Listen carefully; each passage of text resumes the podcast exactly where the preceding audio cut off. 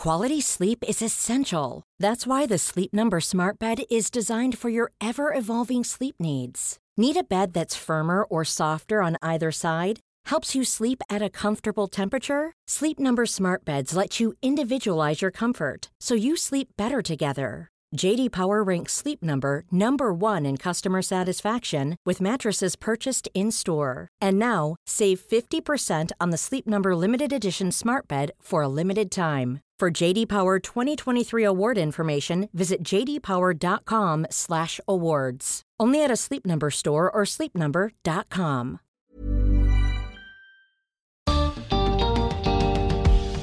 ¿De qué signo eres? No dejen que la forma en que responden a esta pregunta condicione su reacción a la charla de hoy. Bienvenidos al podcast de TED en español. Soy Jerry Garbulski. Alberto Rojo es doctor en física y en su charla en TEDx Rosario nos cuenta sobre una conversación que tuvo con su maquilladora, Margarita. En esa conversación, Alberto ahonda en los límites de la astrología, sus diferencias con el pensamiento científico y la importancia de distinguir entre ambas a la hora de tomar decisiones en nuestras vidas.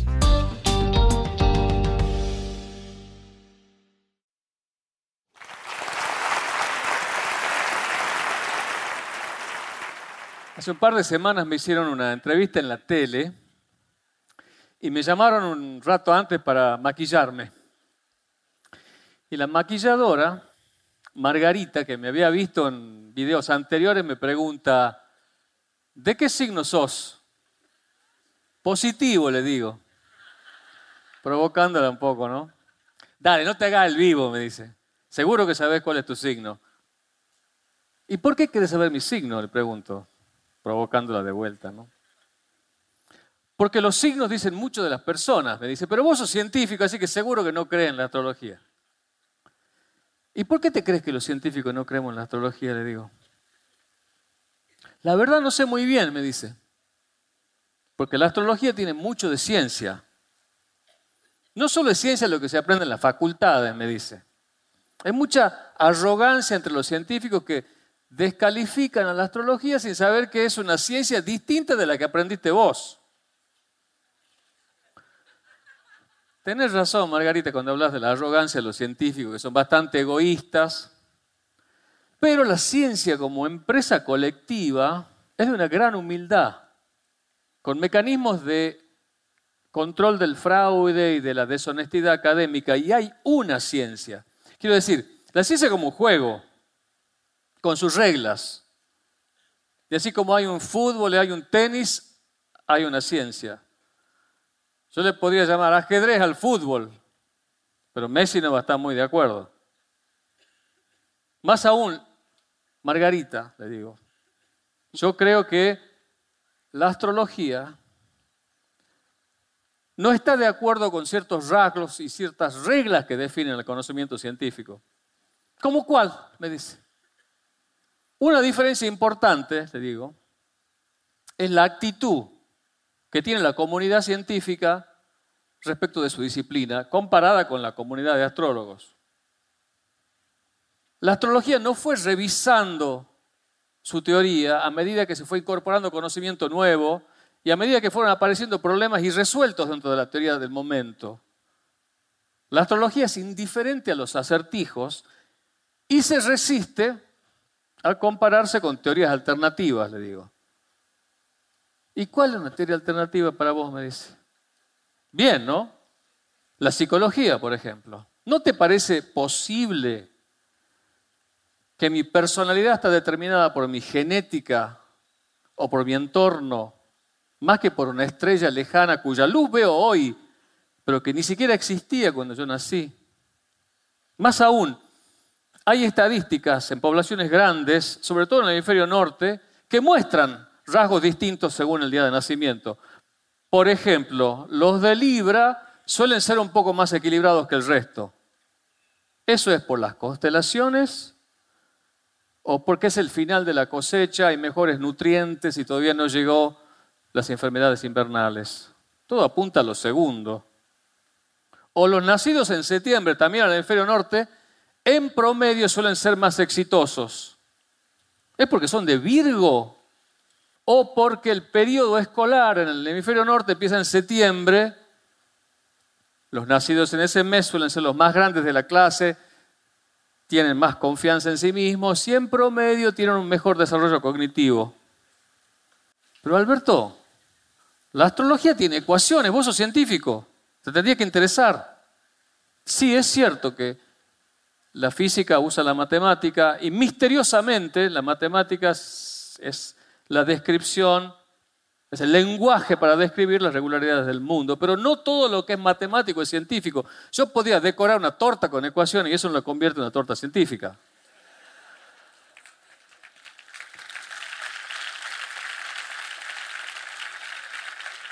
O puedo usar algoritmos sofisticados para la cábala o para ganarle al casino. La matemática es un lenguaje y en todo lenguaje se pueden decir disparates.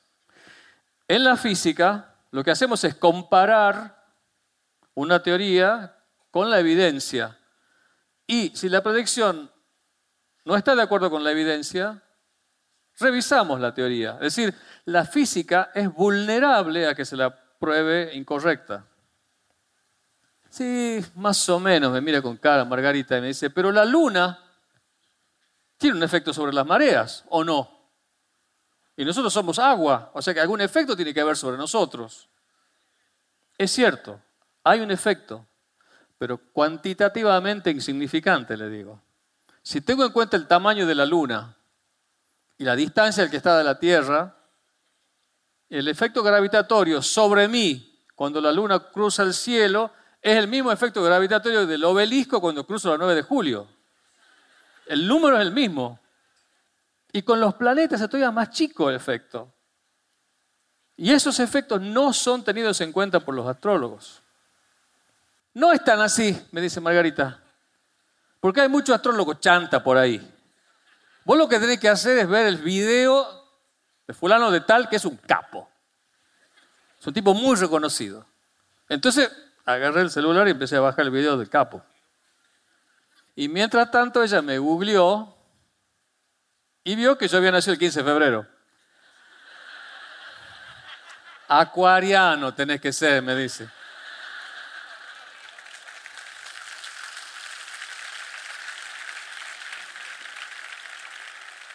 Pero ¿sabes que no soy de Acuario en realidad? Y me mira, ¿cómo?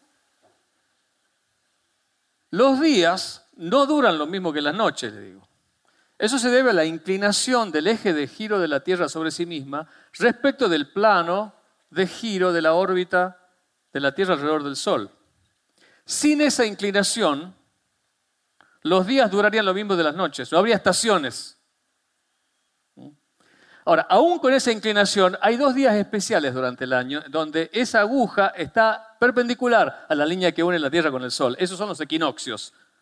Los dos únicos días del año en los que el día dura lo mismo que la noche, equinox. En tiempos de Ptolomeo, en el equinoccio de marzo, del otro lado del Sol, estaba la constelación de Aries, y ese era el punto cero del zodíaco. Ahora, resulta que esa aguja invisible que apunta hacia la estrella polar no está estrictamente fija, sino que por sutiles razones gravitatorias describe un cono. Y la punta de ese cono completa un círculo en unos 20.000 años, 26.000 años. Eso quiere decir que cada 2.000 años el equinoccio se desplaza a 30 grados, que equivale a un mes. O sea que en realidad ahora los que nacieron el 21 de marzo no son de Aries, sino que son de Pisces. Y yo que nací en febrero no soy de Acuario, sino que soy de Capricornio. Y le digo, todavía más. Si dos personas nacen en el mismo lugar, el mismo día y a la misma hora, pero una al año siguiente de la otra, difieren en su coordenada cósmica en 35 mil kilómetros. Es decir, que no hay una unicidad entre el momento de nacimiento y la posición de las estrellas. Margarita no se mostró interesada.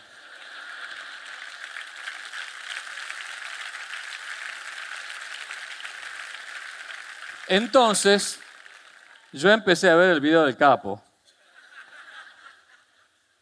Me llamó la atención el uso de información basado en evidencia. El tipo dice, el universo existe hace 15 mil millones de años, hay miles de millones de galaxias, el universo se expande. Esa es información reciente, que forma parte de la revisión de la visión científica del mundo, que no modificó la visión astrológica. Y eso es un punto crucial en las pseudociencias. El uso de información científica actual para validar una visión antigua ya descartada por la visión científica del mundo.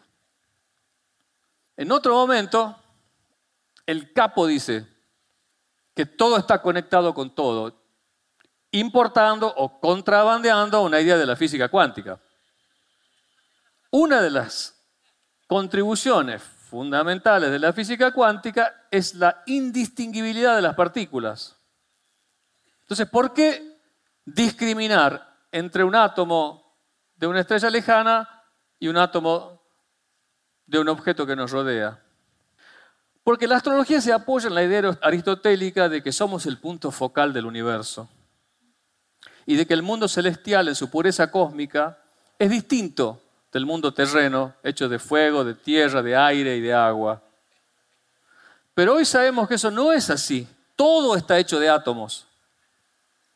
Un átomo de carbono de una estrella lejana es idéntico a un átomo de carbono de mi piel y de un átomo de carbono de, una roca en Marte y de un átomo de carbono de la carcasa de plástico de un electrodoméstico de la cocina. Es decir, que la influencia que puede tener sobre mi destino un átomo del anillo de Saturno es el mismo que puede tener la licuadora de mi abuela.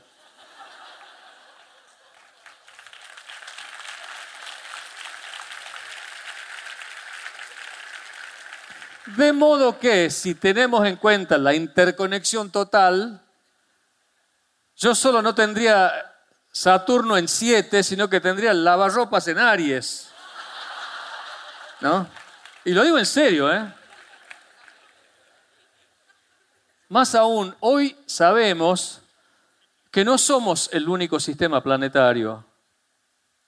Hay otros planetas con estrellas y somos el cielo de esos planetas. Y así como ellos hipotéticamente determinan nuestro destino, nosotros determinamos el suyo. Y Margarita me dice, hmm, pero no hay fe en la ciencia, me dice. Y en el fondo me estaba haciendo un planteo sutil. Porque nosotros en ciencia aceptamos sin demostración que las matemáticas son el lenguaje que describe las regularidades del universo. O sea que le dije, en parte sí. ¿Ves? Me dice. Sí, tenés razón. Pero no es una fe en el sentido bíblico de Hebreos 11.1, que dice que la fe es la evidencia de lo invisible. A medida que la ciencia fue indagando en la anatomía del cosmos, la ciencia fue haciendo visible un esqueleto causal mucho más rico y mucho más complejo del que postula la astrología. Y gracias a ese conocimiento, hoy tenemos satélites, vacunas contra la polio, celulares, luz eléctrica, anestesia contra el dolor de muela. Es decir, la astrología en el fondo tampoco pretende ser un sistema basado en la fe, sino que más bien es una fe disfrazada de ciencia. Si soy de Acuario, soy creativo. Ahí estás usando una relación causa y efecto. O es prácticamente imposible que una luna en Libra se abra completamente su ascendente en Escorpio a partir de los dos años y medio. ¿De dónde sale el fundamento de una frase como esa?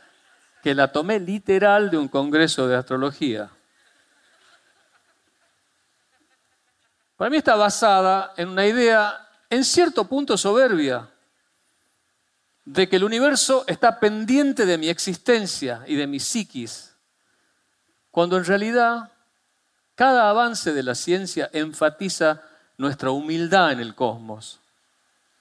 No tengo nada de especial. Soy apenas un ser más, de una especie más, en un planeta más, en la vastedad de un cosmos que me es y al que le soy completamente indiferente. Esa es la lección de la astronomía, que en un principio estaba emparentada con la astrología, pero de la que fue gradualmente diferenciándose, despojándose de los dioses y del pensamiento mágico, pero no porque no haya magia en la realidad. La magia de ayer es la tecnología del presente. ¿Sabes qué creo, Margarita? Le dije. Que yo creo que en parte la responsabilidad está en un sistema educativo que instala la idea de una ciencia como algo férreo, frío e irrevocable, que en lugar de acercarnos, nos aleja de la poesía de la realidad. La ciencia es esa minería de precisión de los misterios del mundo que nos enriquece el asombro, nos conecta y nos unifica. La dicha de entender puede ser profundamente espiritual, Margarita. Pero Alberto, a mí la astrología me sirvió, me dice. Te entiendo perfectamente, Margarita. A mí, por ejemplo, la música me sirve como un lenguaje que toca mis emociones. Pero yo a un preludio de Bach no le puedo pedir que me cure una hernia de disco. En cambio, cuando estoy eufórico o melancólico o triste, un preludio de Bach me da una paz y un alivio tan grande. Por eso te entiendo que puedas usar la astrología para resignificar el pasado o para aliviar angustias del porvenir que no puedes entender del todo. Pero Margarita, yo te pido personalmente, no uses la astrología para cosas en las que no se aplica. La astrología no nos va a ayudar a encontrar la nueva fuente de energía renovable o para hacer un puente. Por eso no la uses para determinar la fecha de operación de apéndice o decisiones importantes de tu vida. Por favor, no la uses para eso. Me miró con cierta aprobación mientras me sacaba el delantal porque ya tenía que la entrevista. Y yo sentí que habíamos llegado a un punto de convergencia. Nos saludamos amablemente y me fui caminando por el pasillo y cuando iba caminando, siento que me dice, Alberto, vos tenés la luna en Leo, te lo apuesto. Muchas gracias.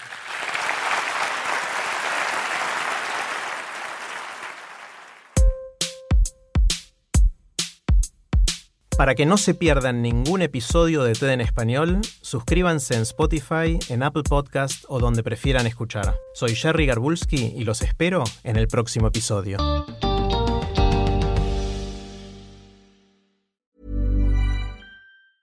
Hey, it's Paige DeSorbo from Giggly Squad. High quality fashion without the price tag. Say hello to Quince. I'm snagging high-end essentials like cozy cashmere sweaters, sleek leather jackets, fine jewelry, and so much more. With Quince being 50 to 80% less than similar brands. And they partner with factories that prioritize safe, ethical, and responsible manufacturing. I love that. Luxury quality within reach. Go to quince.com slash style to get free shipping and 365-day returns on your next order. quince.com slash style.